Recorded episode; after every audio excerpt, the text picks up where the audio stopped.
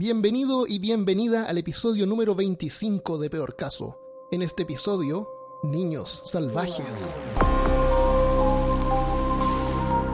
Hablándote de los lugares más ferales de Austin, Texas, soy Armando Loyola, tu anfitrión del único podcast que entretiene, educa y perturba al mismo tiempo. Esta semana junto a mí está Christopher Kovacevic. Mi mamá siempre me dijo que era una bestia. Cristian Rosinke.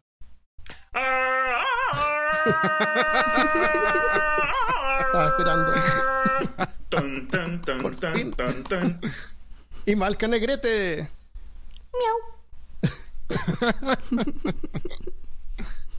Qué ferales. Hoy día Mm, vamos a hablar sobre niños salvajes, niños que se han perdido, se han, se han escapado, los han encontrado criados por animales en, en forma salvaje. El- pero primero les voy a contar algo. En Michigan hay ranchos de caza. Son varias hectáreas de terreno donde los dueños dejan sueltos jabalís que después los usan, los cazan. Como tener mascotas y después las matan. Como, es como pescar una pecera. Claro, claro, como pescar una pecera. Pero parece que arriendan esto a, la, a otra gente. Entonces, a veces pasa que estos animales se escapan de los límites de los ranchos y se convierten en especies invasivas en áreas naturales.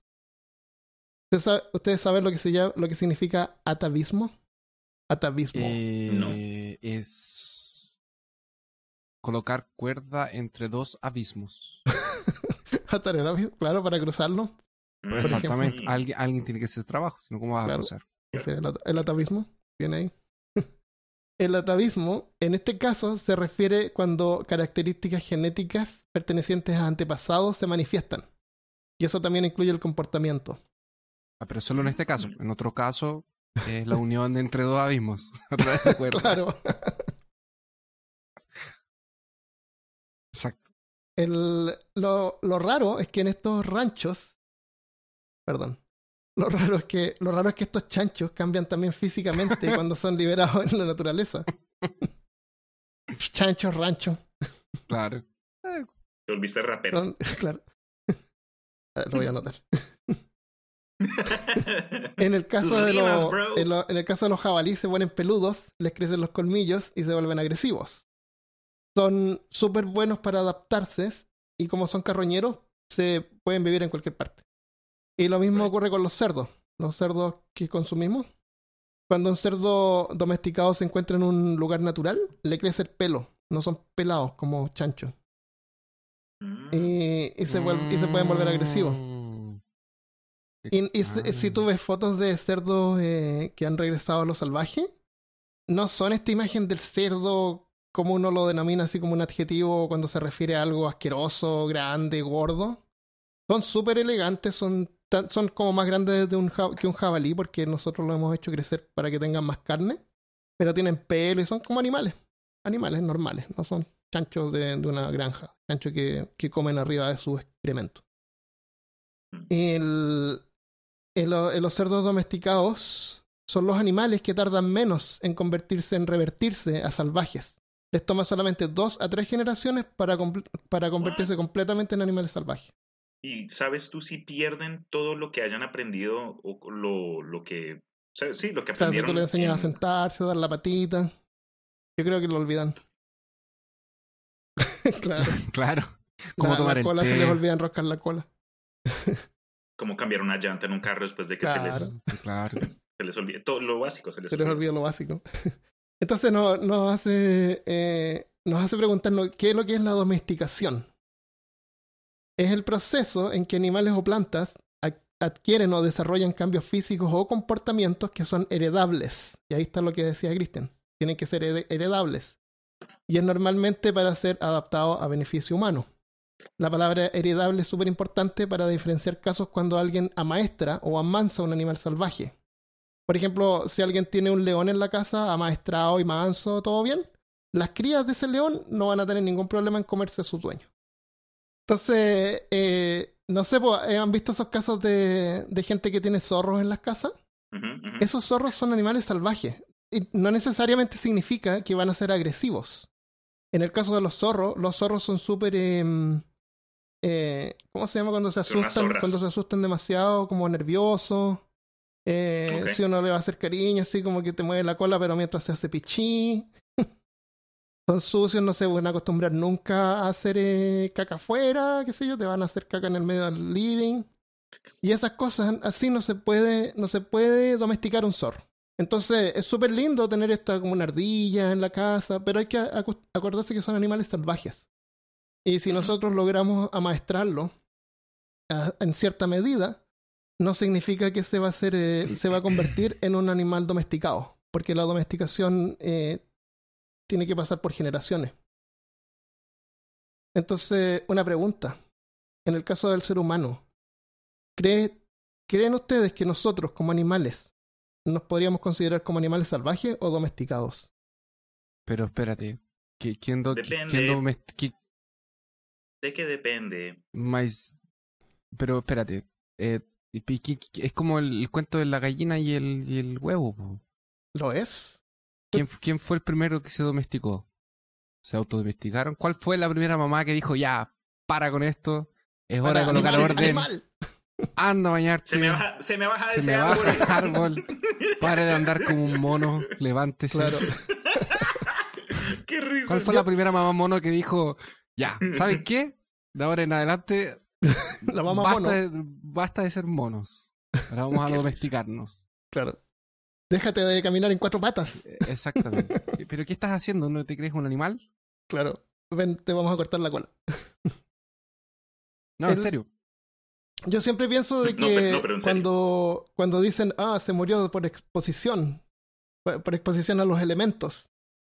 Nosotros, si a nosotros nos tiran en un bosque por ahí, en un cerro, duramos tres, cinco días a lo mejor, a lo más. Tú, de pronto. Yo creo que duró así tres días, tal vez. Eh, eh, Porque no hay Red Bulls. Por eso es que no duras. Claro. Pero no, de, de verdad, no, no duraríamos mucho porque no, no sabemos qué, qué, qué planta es comestible, qué no, no sabemos cómo Right. cazar, no sabemos cómo hacer fuego, a menos que veamos el canal de YouTube de este tipo que hace casitas de barro. Casita- Sí, eh, se lo- tremendo ese man, Tremendo, como- muy tremendo. bueno. O sea, súper bueno. Pero me refiero en serio, que nosotros no duraríamos nada. Nosotros deberíamos tener como responsabilidad en el lugar, en el área donde nosotros vivimos, saber identificar plantas que podríamos usar en forma Sí. curativa, porque en el día de mañana ocurre una catástrofe y se corta el internet Sí, y no hay electricidad porque hay un solar flare, esas cosas. Sí, sí. Y el que sepa qué plantas se pueden usar para medicinas, cosas así, cómo cazar, cómo hacer fuego. Deberíamos ir a, a acampar un día, Cristian. Dude, let's fucking do that shit. así sin ¿En nada, serio? sin Hagámoslo. nada. Sí, bueno, con ropa, Ah, con no. ropa. Eso me suena súper rapey de tu parte. Con Armand. no, yo iría con ropa. Claro, iría con una cámara y con ropa. Pero sin encendedor, sin, sin cargador de batería, no. Hay que hacer el fuego, hay que ir a cazar un conejo y matarlo. Oh, qué terrible. Todo- te estás emocionando demasiado, demasiado. con, el, con el- Pero me refiero a que nosotros hemos perdido esa parte de, de, de poder ser animales. En eso sí estoy de acuerdo porque esa conexión, digamos, a, a- a lo tradicional, a, a las acciones que de pronto culturas pasadas habían aprendido por, por repetición y por generación en generación, como, como dices tú, saber qué hongos comer, qué hongos no comer, qué plantas usar para, digamos, curar un dolor de cabeza o algo que se pueda poner en una herida o una quemadura. Eh, en eso sí estoy de acuerdo contigo, hermano. Vivimos demasiado metidos en la ciudad, todos en estas cajitas que son artificiales, con climas artificiales Son adentro. cajitas. Ni siquiera, a lo mejor somos extraterrestres, ni siquiera podemos vivir afuera en el clima natural que hay afuera.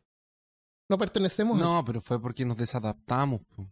Oye, yo en mi... Yo, amigo, Eso- yo- eso- eso, eh, Mira los No, vagabundos. es Yo- eh, tú- lo, que, lo que pasa es que tú estás hablando de, de- del ser humano moderno hoy en día. El ser humano es un, es un ser adaptable. es y, y es- en este país. en un país de, De hecho, primer mundo. Todavía hay gente que vive en el, en, en- Eh, en- el. Amazonas Ajá. y, vive, y Sí. hay tribus de que todavía ni siquiera tienen contacto con, con humanos. Eh. Con humanos. con- Qué discriminatorio, qué racista. Saca eso, por favor. Con un humano moderno, no sé si a qué te refieres. No se, no se dieron cuenta. lo- lo- del- No, Había pasado piola, pero tú hablaste. No, pero tienes razón, nunca, nunca han visto a un, a un, ser, un ser humano moderno, te faltó decir moderno. Claro, un ser humano moderno. eh, pero es, es, es, es obvio que, que si nosotros nos tuviéramos que exponer a una situación de esa, estamos con cero preparación porque nadie nos enseñó. En el comienzo de la, de la civilización humana, ese tipo de conocimiento era el conocimiento que ahora, por ejemplo, eh, nosotros sabemos que hay que mirar a los dos lados para cruzar la calle, que no te puedes ir a meter en un, un barrio muy peligroso si no estás armado. Que Sí, eso es verdad. Tenemos otro tipo de preparación. Es otro tipo de preparación.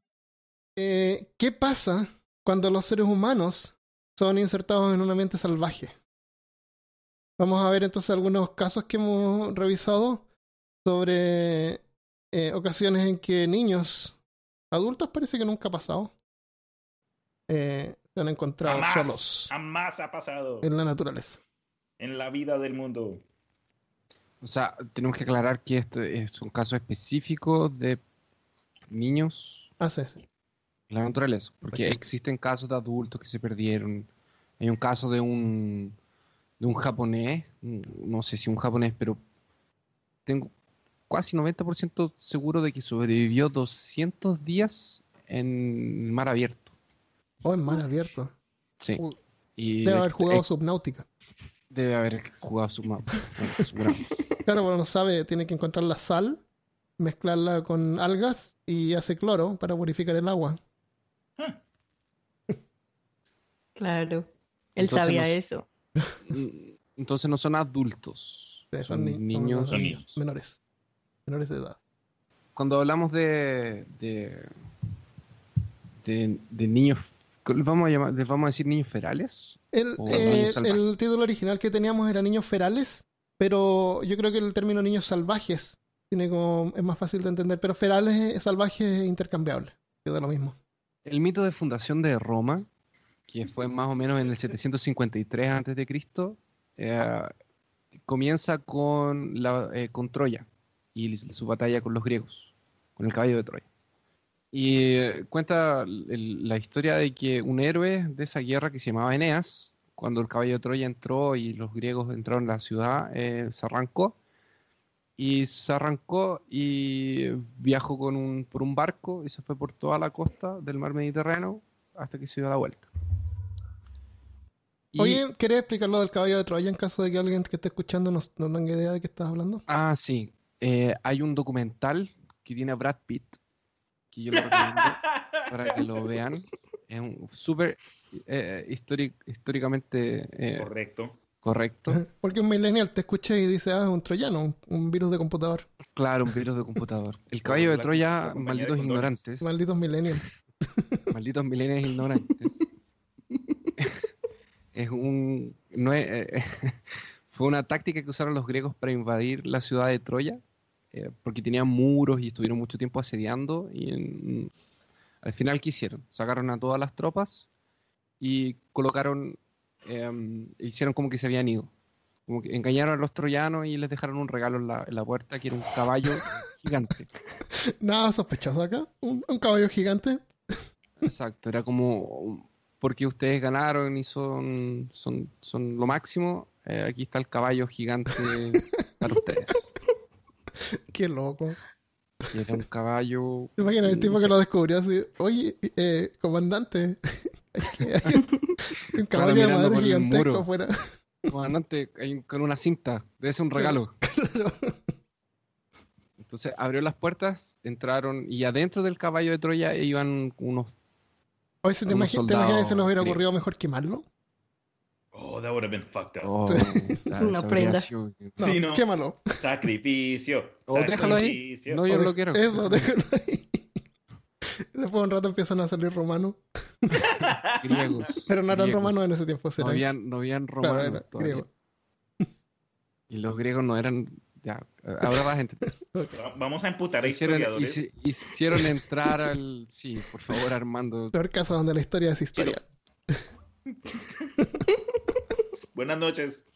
Ellos tomaron el caballo de Troya, lo hicieron entrar al- al- a la ciudad de, de- de Troya y eh, en la noche, después de que ellos celebraron la victoria contra los griegos, salieron eh, los soldados, abrieron las puertas y entraron, entró el ejército griego y mató a todo el mundo adentro. Y, y la ciudad de Troya fue destruida. Y dentro de, esa, de, de esos líderes que habían, había uno que se llamaba Eneas. Ah, pero espera, antes que continúes, déjame aclarar una cosa. Por eso es que este tipo de virus que tú recibes, cuando tú recibes un virus que es como un archivo PDF o algo como que te regalan, tú lo aceptas como un regalo y después se abre y te tira el virus y por eso se llaman troyanos. Sí, que no tiene nada que ver con los trolls. No. ¿Quién dijo que tenía que? No, porque troyano y troll, la gente. Mm, podría ser. que te están troleando. También Pero no tiene nada que ver. No, no tiene relación. Pero no. Y um, bueno, Eneas. los soldados salen, destruyen la ciudad y Eneas se arranca. Y se arranca por el mar Mediterráneo hasta que llega a un a una parte cerca de, de Italia y ahí encuentra al rey latino. Y el rey latino recibe a los troyanos El que Latin se habían King. junto con, con el Latin King no es una. Son como unos Es, mafiosos. es un acá. grupo. no sé. Latin ¿Son? King es un grupo de música. Oh, no, ta- sí, el, Pero los también hay- Kings. Pero Es también hay un como una- una unos ganga. mafiosos que unos gangsters. No, no eran eso. Capaz que decían eso. Ok. Eh, oh, Latin Kings, puto. Puta, Eneas, ¿qué más, cuz? Ora, oh, órale. Bueno, el Eneas se casa con la hija del rey latino, Ah, fue bien. pasan un par de cosas, hay una guerra entre medio y varias generaciones enfrente. eh, el Eneas queda como, bueno, en esta batalla, en esta guerra que, que existió del rey latino muere y Eneas, como estaba cansado con la princesa, eh, queda como el rey de los, de los, de los dos pueblos. Un par de generaciones después, unas seis generaciones después más o menos, eh, habían dos hermanos, uno de ellos era Numitor y el otro se llamaba Anulio. Y Anulio no se le ocurre nada mejor que quitarle el poder al hermano mayor y mandar a matar a sus sobrinos para que nadie pudiese reclamar el trono. Y los mató. Eso, era, que eso deja- era común entre reyes antiguamente. Maldito. Sí, matar al hermano y Matar a los progenies porque siempre corrían el riesgo de que se aprovecharan. ¿Cómo se llama eso? ¿Hermanicidio? Era- Debe ser brocidio. Brocidio, es, es- creo que es. Búscanlo en, en Google. Anu- ah, el Numitor también tenía una hija y Anulio no la mató, pero la hizo una sacerdotisa, son como Y nombres de los, de los Decepticons. más o menos. Eh, ¿Cómo se llamaba el segundo? El segundo tipo que dijiste. Anulio. No, el otro, el otro. Ah, el hermano mayor se llama Numitor. Ese, Ujú. se la lleva. Ok, sí, lo, ok. Entonces dejó a la, a la hija de Numitor viva y la transformó en una En un auto. sacerdotisa. Para que no tenía- tuviera hijas. Claro, para que no tuviera hijos. Claro. Ella tenía que quedarse virgen hasta el final de sus días. ¿Y qué pasó? Un día aparece eh, embarazada eh, y ella fue juzgada O el Trauco. porque entonces ella alegaba de que había sido el dios Marte, Marte. em, pero en ese tiempo si una mujer era violentada y ella no podía demostrar quién era o, o alguna cosa así, eh, la, la mandaban a la cárcel. Así que la mandaron a la cárcel. Y cuando, Bruja. naci- y cuando nacieron los dos hijos, les colocaron Rómulo y Remo. em, el rey los mandó a matar. El Anulio, el que era, sería como el, el tío abuelo de, de ellos. Y los mandó a matar. Solamente que la persona que iba a matar a los niños no los quería. los- la orden de él había sido enviar a, las- a los niños al río y ahogarlos. El soldado que fue a hacer esto no tuvo coraje y no los, no los mantuvo abajo del agua, sino O- que simplemente los lanzó al río. Ah, no Claro. fue, no fue Anulio el que lo hizo. Yo, yo pensé que había sido el No. tío que, que los. Ok. No, el- Ah, él dio la entonces orden, no, pero no no fue, pero no fue, no fue de piedad. Fue así como que ah, yo los voy a tirar nomás. Igual los tiró. Tal vez fue como, como ah, ah, pero aquí voy a bajar, hay barro. Ah, ya, ya, o sea, no era buena persona. esas Qué chalitas, enojo, qué pereza. Sí. y como usaban esas chalitas, y de repente había un caimán por ahí, Eh, no sé. Y el nuevo episodio de, de Oh, Stranger fue Things había sacó. Entonces, no Claro, la entonces no, no, no quería seguir había, acá. había Entonces, escuchado el, el episodio de, de mitos y leyendas colombianas. eh, y ser, no, el hombre caimán, no me aparece el hombre caimán con sus chistes malos. No, no, como que no. No, yo creo que mejor que no. Entonces, arroja a los niños al, al río y ellos sobreviven. Y eh, se quedan en, el, en, en la orilla del río. Y se acerca una loba que escucha los llantos. En el armario ¡Au! tiene ganas de salir. ¡Au! Dios mío. ¿Qué hemos hecho? Por eso es que en las clases, en el colegio, en la, en la escuela, los profesores dicen a los alumnos que se queden callados, porque imagínate todos los alumnos comentando cada cosa que el profesor dice. cada cosa que el profesor dice. Sería más entretenido. La loba llega, ve a los dos niños. ¿Cómo y, se llamaba la loba? Yo encontré no dos nombres. Yo ¿No le tenía nombre? No, era Shakira. Espera. Taylor Swift. No, tiene, yo le encontré eh, Luperca y en otro, en otro, en otro, otra fuente de, de información le, le pusieron nombre de Capitolina. Luperca o Capitolina, no sé. Lo- loop, looper, loop es como el latín de lobo. Sí. Llegó. Capitolina. Está la loba. la les dio. Y esa es la imagen como clásica de, de Rómulo y Remo tomando leche de los, de los pechos de Es- la loba. ellos, hay como estatuas de esto, ¿no es cierto? Eh, sí, hay una estatua. Seguramente deben haber pasado hace harto tiempo con la loba y la loba los crió, ¿no es cierto? Como para que hayan creado una estatua y todo eso. lobo, y- Claro. y no, no pasó eso. El lobo. ¿Eso pasa cuando toman leche de loba? Sí. No sé qué es la leche de lobo. La leche que producen las lobas. Ah, es literalmente eso. No, te pregunto tú, si tú tomas leche de loba, tú te conviertes en un hombre lobo. Ah, eh, sí, Sí. científicamente comprobado. Sí. Sí, claro. En Colombia le dicen a, a- a cierta gente, uy, no sea tan lobo, o, o no, uy, no, quites esa ropa, tiene cara de lobo. No, ¿Y qué significa eso? no me acuerdo. Aquí, aquí en, aquí en Brasil le llaman lobas a las no, que mujeres que le gustan Pero los lo hombres dicen. no No, no, no, pero eh, creo ¿Que que le es gustan los, que le gustan los hombres más, cursi. más viejos? más jóvenes. Ah, más jóvenes. mujeres A las de- lobas. de- sí, son mujeres que están como entre los 40 y los 50 que le gustan los de 20. ¿Dónde queda este lugar? Digo yo, a quien, a quien no le gustan los de Bueno, eh, entonces ellos se quedaron así como 10 minutos con la Shakira. Entonces, hasta que Pero pastor para las lo fotos y para, para poder hacer la Claro. escultura y todo. Pero es parte del mito, es parte del Sí, mito sí. porque de alguna forma ella los salvó, Sí, y- bueno. pero no tiene nada. Entonces, cuando yo estaba investigando esto, me di cuenta que no tenía nada que ver con el tema y decidí que iba a buscar otra cosa porque eso de ahí no nos sirve. Porque estuvieron, ¿cuánto? ¿Como dos horas con la loba? Diez minutos. Mira, los relatos que yo leí y, la- y los profesores de historia que escuché contando este- el, esto, A los seminarios que Sí. asististe. decían como que, que la- que el mito dice que estaban ahí, que la loba estaba con ellos y llegó el pastor y se los llevó. De hecho, de- creo que no se llevó ni a la loba con ellos. No. La mató, seguramente. Oh. Probablemente la mató. Lobo. Así que no. A lo mejor, lo- a lo mejor los encontró los niños y se fue y vio una loba por ahí y dijo, sí, vi una loba por ahí. Bueno, pa- para, para no dejar a la gente con, con información a la mitad, solo para que sepan, después pasaron un par de cosas, ellos se reencuentran con, con el abuelo que estaba vivo y él les da un pedazo de, de- él descubre que son sus nietos y les da el pedazo de tierra que ellos, que ellos quisieran para formar su propia ciudad y ellos van al, al, al- al río Tibre y en el lugar donde ellos habían sido arrojados y casi perdieron la vida, deciden fundar la ciudad de, de Roma. De Roma. Eso es lo que Y dice, pues- el- eh, por lo menos ese es el, el mito de, de cómo se fundó la ciudad. Y después uno mata al otro. No me acuerdo Sí, quién mata a quién. Sí, Rómulo mata a. Remus. Y de, de ahí Pero pasó harto Roma. tiempo. No Sí. fue como al tiro. Sí. Fue bien al final de la vida de, de ellos dos. Eh, claro, la- al final de la vida de uno de ellos. Yo tengo el caso de Oksana Malaya, que nació en noviembre de 1983 en Ucrania.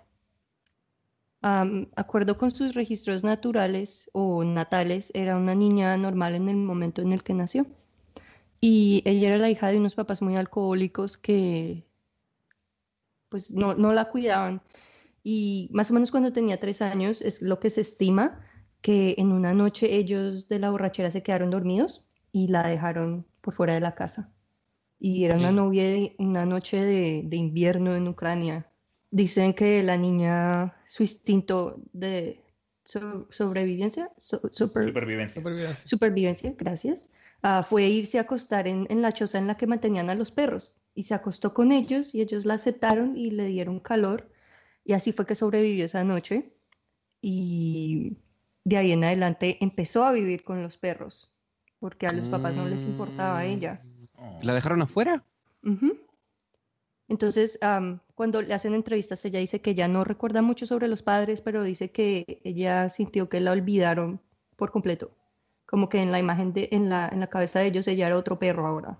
Mm. Y que los papás peleaban mucho y, y cuando ella de vez en cuando veía a la mamá era porque ella se aparecía para, para golpearla y que les tiraban, les tiraban sobras de comida y carne cruda y eso era lo que ella comía. De lo que le tiraban a los perros, ella comía y pues los perros como ya la conocían la dejaban comer de, de lo que les tiraban. Entonces, poco a poco, imagínense una niña de tres años que todavía, o sea, tenía un poquito, pues sabía hablar un poquito, pero todavía no tenía un buen, buen speech, no tenía una, una manera de hablar concreta, exacto. Entonces dice que ya poco a poco se fue olvidando lo poco que sabía de hablar y empezó a adoptar el comportamiento de, de los que ahora ella veía como sus guardianes. Entonces corría usando las cuatro extremidades, ladraba, dormía en el piso y comía y se aseaba como un perro. Y vivió así por más o menos cinco años. Hasta que un vecino ah, reportó que había visto un, un niño viviendo con, con los animales. Y ahí fue cuando la encontraron cuando ya tenía ocho años en 1991. Wow. Sí, esto pasó eso. Y de ahí am, la transfirieron como a un orfanato, un refugio para niños con discapacidades mentales, am, que queda en un área rural porque ella vivía en una finca, allá donde la descuidaron, eso era una finca. Y en este momento ella trabaja ahí y ella cuida a los animales. Am, tuvo muchos años de, de terapia y la gente del orfanato, lo, lo que sí fue de buenas es que esa gente, como que ellos tenían la mejor disposición de ayudarla como a recuperarse. Sí. Entonces le ayudaron a, a a cambiar su comportamiento, aprendió a, a comunicarse coherentemente, lo cual es algo como muy extraño para niños ferales. Hay unos que simplemente pierden esto, pero bueno, ella como ya tenía una basecita de, de habla antes de que le pasara esto, entonces ella ahora cuando, cuando habla en su idioma es, se supone que es muy coherente, que se sabe expresar, am, aprendió Ah, a quedan- usar las manos que- para comer. Quedan como, retra- como atrasados. Sí, ella- mental. Los que la psicólogos que la, que la evaluaron dijeron que ella quedó con la mente como de una niña de seis años, aunque aprendió a hacer varias cosas. Es porque las capacidades cognitivas del ser humano se expresan y se desarrollan las bases y las uniones neuronales son en las primeras etapas de la vida.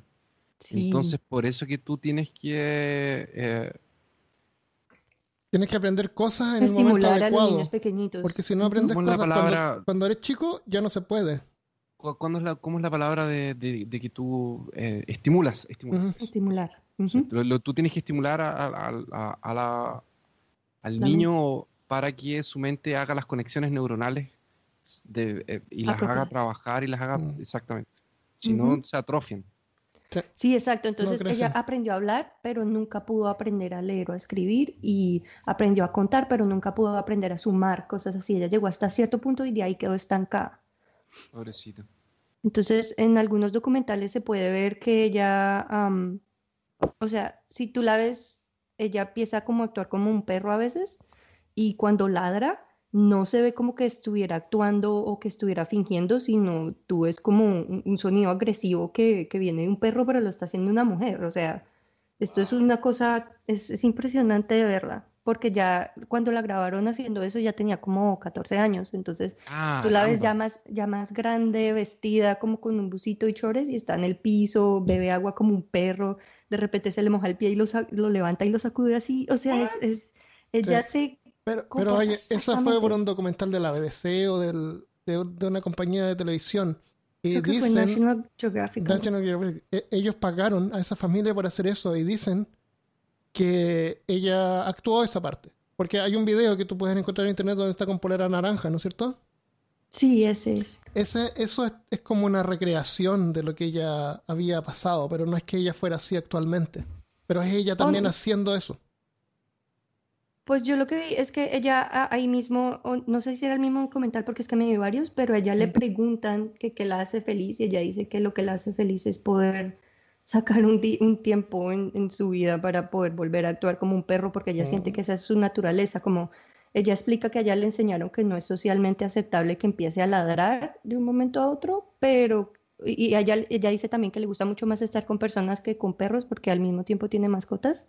Entonces que ella, ella controla sus instintos caninos, pero que a ella sí le gusta y que sobre todo cuando se pone como triste o se siente mal, se va al bosque y va y hace lo suyo. Hace lo suyo. O sea, sí. Y después la entrevistaron más o menos cuando tenía 30 años y ush, se, se ve ya completamente diferente, ya se ve más fluida, dice que está tratando de encontrar a la mamá biológica porque de esa mujer ya no se sabe nada y explica que quiere mucho a los hermanos y a las sobrinas, o sea, ya habla de toda su familia y, y ha tenido novios, Mm. Oh. ha tenido Con, novios. con ¿Qué- mucho pelo. ¿Qué, qué, for- qué- A ella le gustan los hombres con mucho pelo.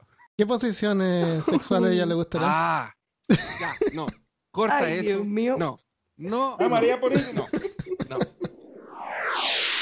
Yo investigando temas de niños eh, salvajes también encontré algo similar, no necesariamente con, un- con perros, eh, pero también me sorprendió que ocurrió tan recientemente. En el 2007, en una región de Rusia, dos trabajadores de un hospital encontraron o notaron a, lo que parecía ser un ser humano eh, acompañando a, unos lobos.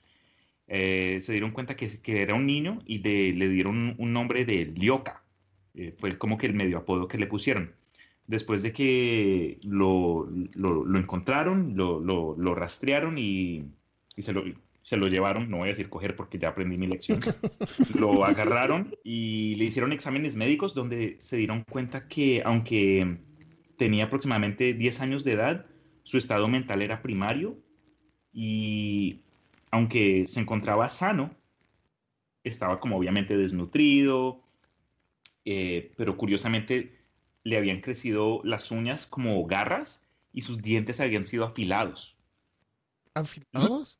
Sí, no, no encontré cómo, si fue algo natural. Obviamente no es natural porque los dientes no se afilan de un día para otro. Pero de pronto, quién sabe, en fin. Lo, y lo peor del cuento fue que en después de que lo, lo, lo- después de que lo cogieron y lo bañaron y le cortaron las uñas y todo, Para que aprenda. en, en menos de 24, oh my God, Armando, Qué que bienvenida tan horrible. ¿Cómo se Bueno, llamaba? eh, eh, Lioka, le decían Lioka. Ah. L-Y-O-K-H-A. Pero, en fin, después de que lo- ya lo habían encontrado y lo trataron de, de rehabilitar, en menos de 24 horas este niño se escapó y nunca lo volvieron a ver. Ah, no fue ¿Qué? rehabilitado. Para O sea, nada. todavía puede estar por ahí. Eso No le creo, gustó que lo pero... cogieran. Sí. no le gustó No, que lo pero- cogieron. No, así no. ¿Cómo- eh, ¿Esto fue de Ucrania, dij- dijiste? No, eh, en Rusia. Ah, Rusia. Yo tengo a John eh, Cebuña. O Cebuña. Salchichón. Yo. Salchichón. Salchichón Cebuña. John. Bueno, son nombres estos, ¿no es cierto? Como les ponen después, porque este. mm, Suña. Sí, eh, un ugandés, o sea, de Uganda, llamado Benedict, y a veces en algunos otros artículos se refiere como Millie, a lo mejor es su apellido, caminaba por su esposa por el borde de un bosque cuando vio un grupo de monos tumbili, como le llaman a los monos vervet. Eh, los monos estaban protegiendo algo, así que Benedict los espantó y encontraron, según su esposa, era un demonio, del porte de un niño cubierto de pelo y agresivo. Benedict se dio cuenta que se trataba de un niño pequeño, así que se lo llevó a la casa y rápidamente atrajo la atención de la población, que pensaba que podía ser un demonio y querían matarlo. Al menos al comienzo. No podía Y hablar. ellos son los civilizados. Sí, ¿no? Sí, y ese era el pueblo civilizado. Claro, ese era el pueblo monos, los monos entendieron que no necesitaban matarlo y ellos Claro, querían matarlo. lo- eso, los monos lo protegieron, los humanos Lo querían lo matar. querían matar. Muy bien. Bien, gusta. Winning. A todos. Win-win. Win-win. Punto Exactamente. por la raza humana. Punto para la raza Pero bueno, Benedict también era humano y él lo protegió, sabía que él era humano. Él no podía hablar, pero usaba gestos para comunicarse.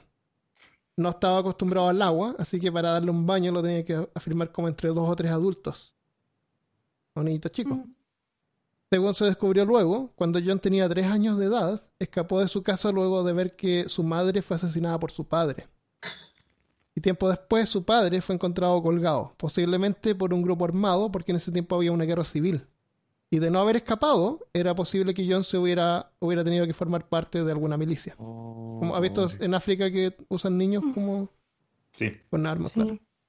en varias es- partes. ese es un tema para otro, otro Ujú. episodio. Se estima que los monos ver- eh, vervet, que son súper abundantes al punto de ser considerados plagas en varios países del este de África, adoptaron a John entre los suyos, lo alimentaron y lo ayudaron a sobrevivir por lo menos por ocho meses, hasta que fue rescatado.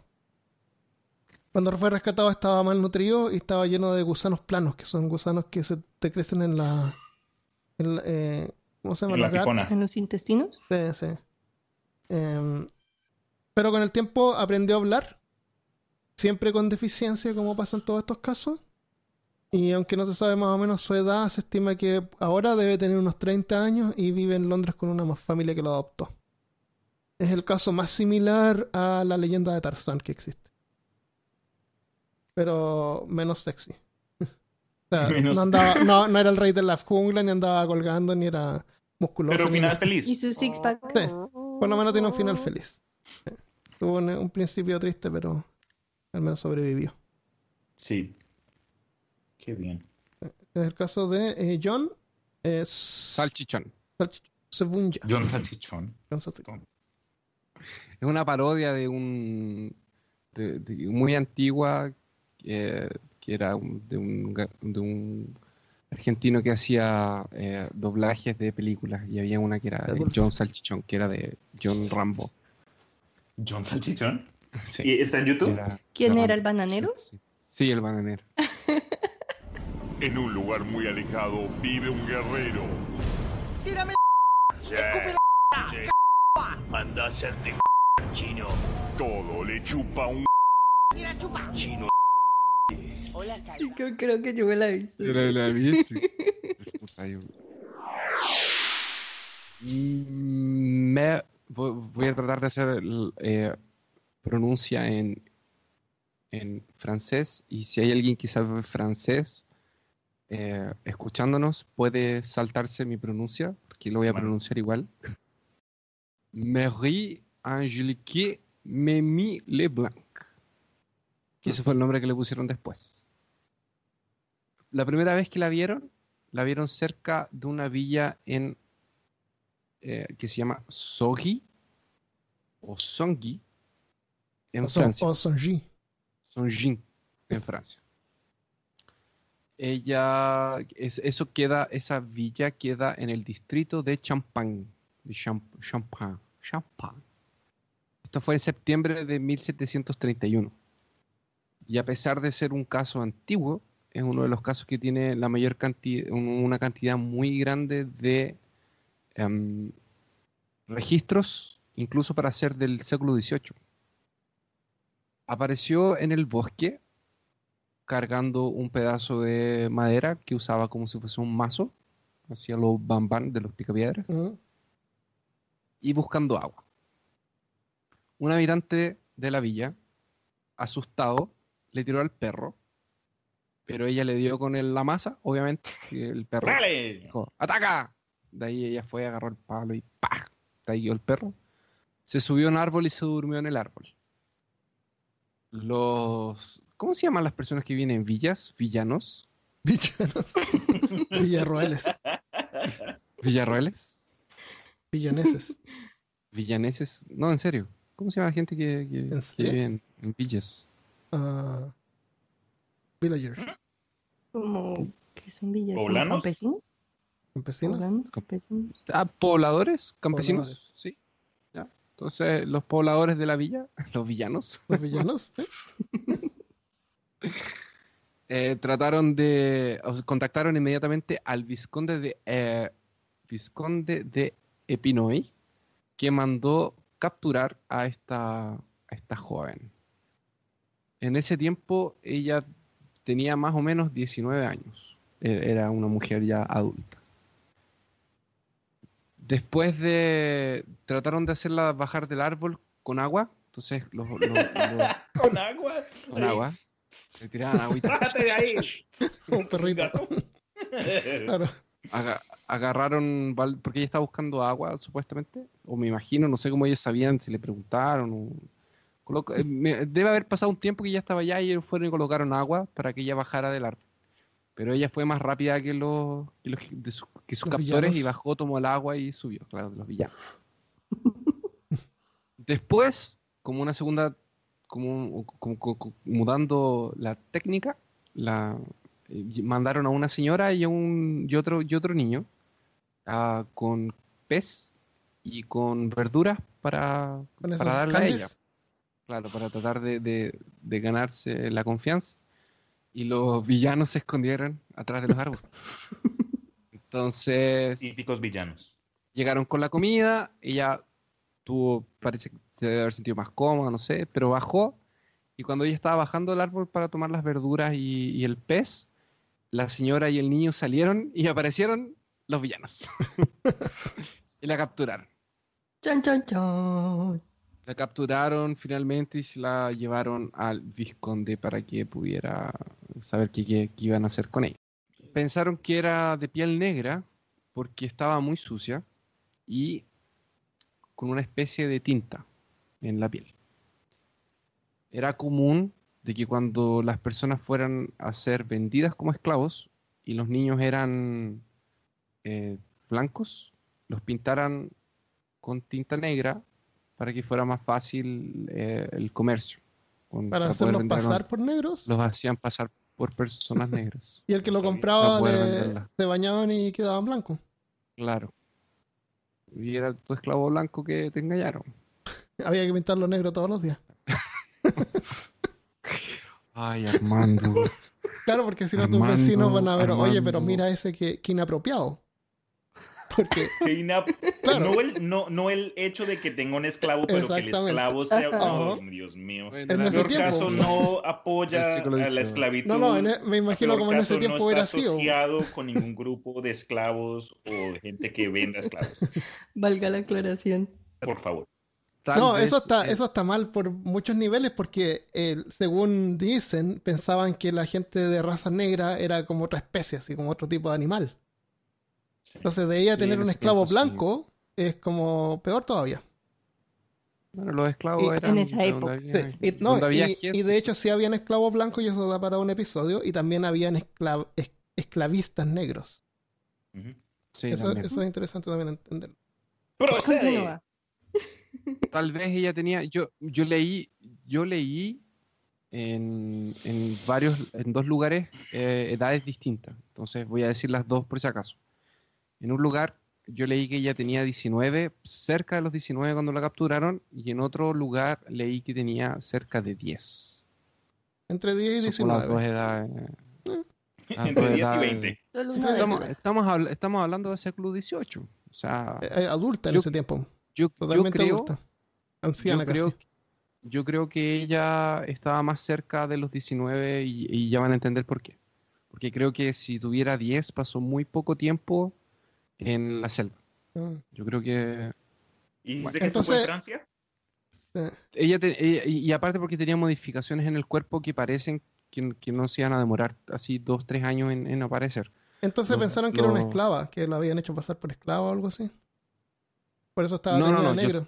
No, no, yo solo estoy diciendo que ella estaba muy sucia Ah, y que eran rastros de, de- de tinta, de una supuesta tinta y eh, suciedad, o sea, que por estar con las uñas largas y Claro. sin bañarse por años. pelos en la axila. Ella tenía los dedos más ¡La largos. chucha! Ella, ella tenía los dedos más largos, especialmente los pulgares, porque ella, eh, los dedos de ella se adaptaron y crecieron un poco. ¿Por qué? Porque ella se subía a los árboles y usaba las manos para cavar y sacar raíces para comer. También dicen que era como lo de los, porque los pulgares de los monos también son un poquito más, más largos que los... ¿Qué estás haciendo con De tus nuevo dedos, Malca? estamos mirando las manos. Estábamos todos mirando las manos. Entonces, y ella también se balanceaba entre los ¡Stop! árboles, se subía mucho a los árboles y todo. Entonces, Como más exitosa. Em, entonces sus manos se adaptaron a eso. Por eso yo creo que, que, se, que, se- que ella pasó mucho tiempo en, en, en ámbito natural para que sus manos se adaptaran de esa forma. La comida cocida, cocinada, le hacía mal a ella, porque eh, no estaba acostumbrada, estaba acostumbrada a comer cosas crudas. Entonces cuando le daban comida hecha, como eh, estofado y cosas así, ella se enfermaba la guata inmedi- al- al- inmediatamente. Oye, le quiero, hecho, mandar un, pa- un- le quiero mandar un saludo a Ignacio Tella. Tú dices, ¿qué diablos, ¿qué diablos tiene que ver? Que se casi se murió el Gracias otro por el día. estofado. Sí, porque le sacaron el, um, el apendicitis. El apéndice dicen que era un, or- era un órgano que teníamos antes para que nos ayudaba a poder consumir carne cruda. ¿En serio? Sí, Más así encima. que un saludo a Nacho que sobrevivió. Su sobrevivió devolución. a su- a su su devolución devolución. salvaje. Que no funcionó. Eh, bueno, cuando ella creció, eh, durante su, su parte adulta, porque después a ella la tomaron y la llevaron, se quedó con el vizconde hasta que el vizconde murió, y después de que murió se la llevaron a vivir a un, eh, como un reformatorio. Ella fue un tiempo monja incluso, y después terminó viviendo con una, con una señora de, de- mucho dinero, al final de- la vida de ella. Y cuando ella era adulta se encontró con dos personas para contar la historia de ella o sea, conforme a lo que ella se acordaba de que le había pasado. Después de que ella había aprendido a, a hablar y a... Sí, sí. Eso fue lo otro interesante que eh, yo dije cuando la Malca estaba eh, presentando su caso. Em, ella ya tenía, cuando ella se perdió, ella tenía, cuando, se la, cuando la raptaron, tenía una cosa así como seis años. Entonces su cabeza ya estaba trabajando lenguaje. Solamente que con el tiempo que pasó en la selva, que deben haber sido unos 10 años, se le olvidó todo. Entonces ahora, cuando ella fue a reaprender, pudo aprender el francés bien. Y esto era porque ellos creían que ya tenía una, porque no era francés lo que ella sabía. Ella no sabe de dónde viene, no se acuerda. Oh, ok. Eh, pero aprendió francés bien y puede leer, escribir, podía leer, escribir y, y hablar perfectamente. Eh, se encontró entonces con dos personas para contar su historia y esas dos personas fueron las que escribieron eh, lo que le había pasado a ella. Una de ellas era Madame Hecket y el otro era el señor James Brunet. Aproximadamente tenía, como dije, unos 6, 7 años cuando se la llevaron de su tierra natal, que no sabía dónde era, que fue llevada, fue sacada de, allá y se la llevaron a un país que era más cálido. Probablemente ella era de la parte más nórdica y se la llevaron a un país más, más caliente. Porque ella decía que era un país más caluroso. Eh, y ahí trataron de venderla como esclava. Y por eso era que tenía la pintura. Ahora, es como complicado que la pintura haya estado tanto tiempo, entonces yo creo que era más suciedad o ella se acordaba que la habían pintado, una cosa así. Ella realmente tenía una compañera de viaje que era una, una niña de, de- de raza negra. Y algo pasa en el bote cuando está siendo transportada y las abandonan a las dos. Y la tripulación se arranca en un bote salvavidas y las dejan con el barco que se estaba hundiendo. Algún accidente pasó.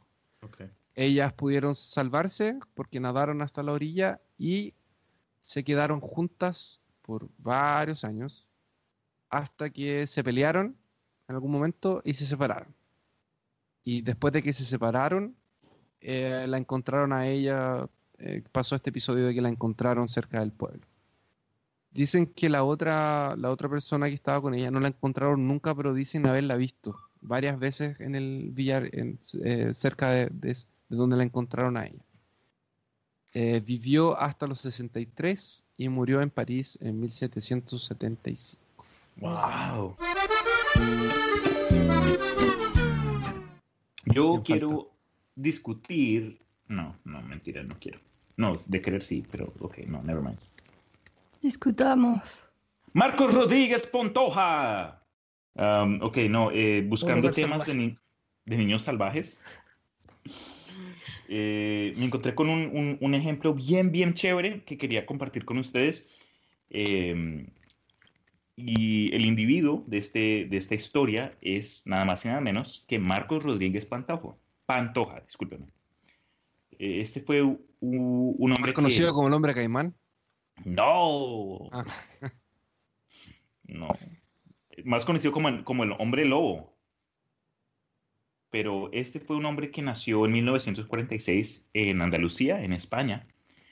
Y al principio, eh, cuando en, en su niñez, eh, su madre falleció y su padre terminó casándose con otra mujer.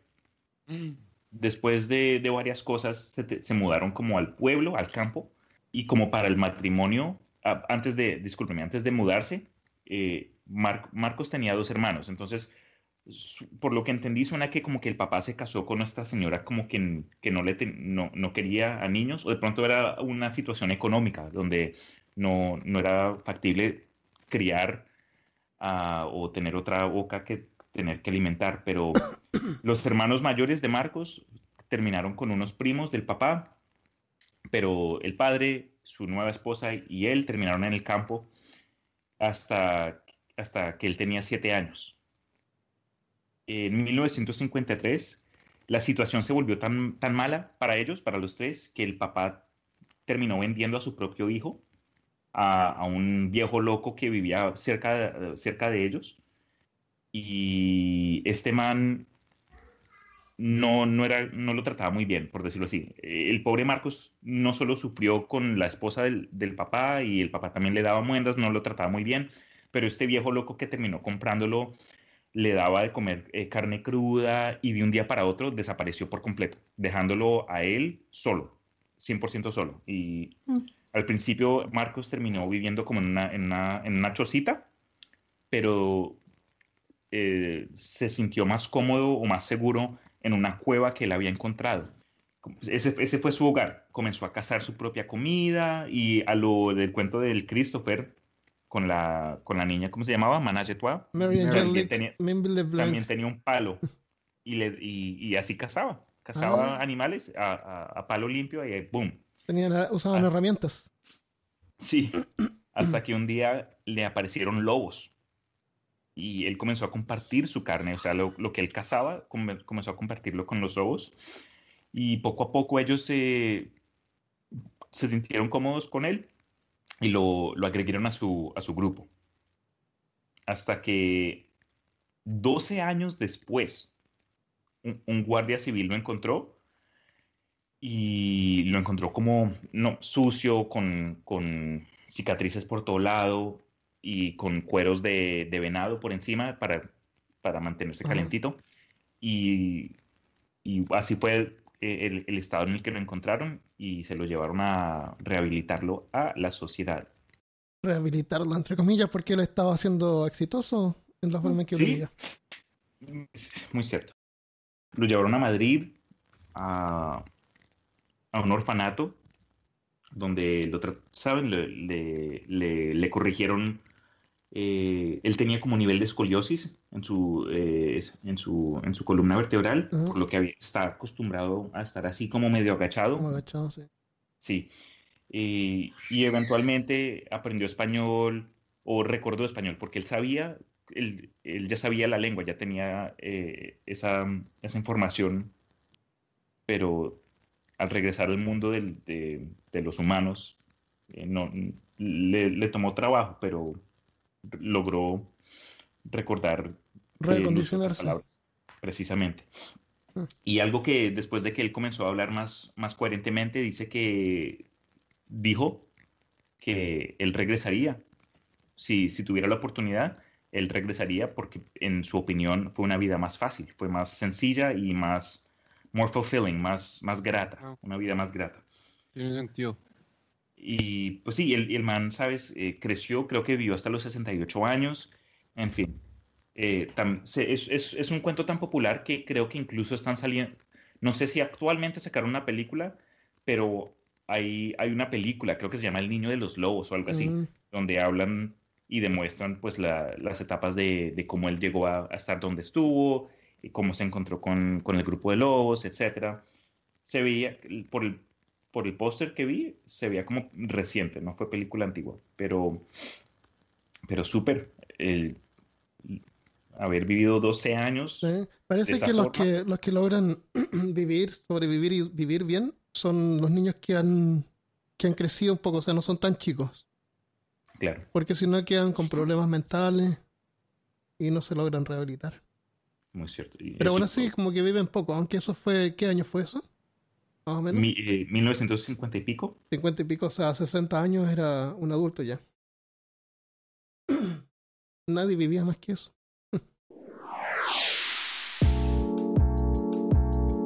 Hey, Armando aquí. Te cuento que tenemos una tienda donde se pueden comprar tazas, poleras y botones con los diseños de Felipe Choque para peor caso. Se gana una pequeña comisión por cada ítem y cada centavo ayuda para pagar los gastos relacionados con la producción del podcast. Así que si quieres apoyarnos y además tener una de estas reliquias exclusivas, entra en peorcaso.com y haz clic en tienda. Muchas gracias. Quisiera ordenar una taza, pero me gustaría que me la manden con café. Ahora, ya.